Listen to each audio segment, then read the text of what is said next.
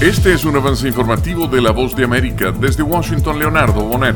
Los comerciantes en Miami Beach, Florida, temen que el reforzamiento de la seguridad durante las vacaciones estudiantiles de primavera pueda afectar sus negocios. Las medidas restringen la venta de alcohol durante estos días para evitar los desmanes de una localidad característica del sur del estado. Comercios localizados en la icónica Ocean Drive prevén una temporada de recuperación económica, pero también hay preocupación. En la playa se recuerda que está prohibido fumar cigarrillos o productos de tabaco con filtro, consumo de alcohol, narcóticos y marihuana, grandes carpas, mesas o estructuras similares. José Voz de América, Miami. Tras varios incidentes violentos en los que migrantes han estado involucrados, el gobernante de la Gran Manzana propuso la deportación de los acusados de delitos y también cambiar las leyes de Ciudad Santuario. Un llamado del alcalde Eric Adams a revertir las políticas de Ciudad Santuario que ha abanderado Nueva York, esto a consecuencia de delitos que involucran a migrantes, ha encendido un debate político y humanitario. La política que data de 1989 y que fue reforzada en 2014 según la alcaldía prohíbe a las agencias locales compartir información sobre el estatus legal de una persona y cumplir con solicitudes de detención de ICE con algunas excepciones.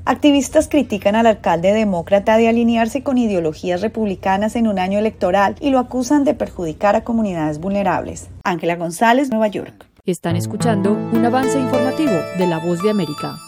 Apenas dos semanas después de reunirse con el presidente Javier Milei y en una muestra de las diferencias conceptuales entre ambos líderes, el Papa Francisco criticó al sistema económico en Argentina. El dios mercado y la diosa ganancia son falsas deidades que nos conducen a la deshumanización y destrucción del planeta. La afirmación la hace el sumo pontífice en un video que envió a la Asociación Argentina de Jueces con motivo de la inauguración de su nueva sede en Buenos Aires. La historia lo ha demostrado en muchas y muy tristes oportunidades. A diferencia de Milei, quien defiende que la doctrina de la justicia social ha contribuido a empobrecer a los argentinos, Francisco reivindicó el rol del Estado en la redistribución de la riqueza.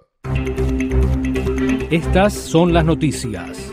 No coincide con la medida unilateral implementada por el gobierno de Estados Unidos. Que ya por precaución han recomendado no viajar a la zona. Estos son los corresponsales de La Voz de América. Giselle Jacome, Quito, Ecuador, Voz de América. Llevando siempre la información desde el lugar de los hechos. Y al cierre, cinco de los seis sospechosos por el asesinato del candidato presidencial Fernando Villavicencio irán a juicio, dictaminó la fiscal Ana Hidalgo, quien procesa este caso que conmocionó a Ecuador en agosto del año pasado, días antes de las elecciones. Este fue un avance informativo de La Voz de América desde Washington, Leonardo Bonet.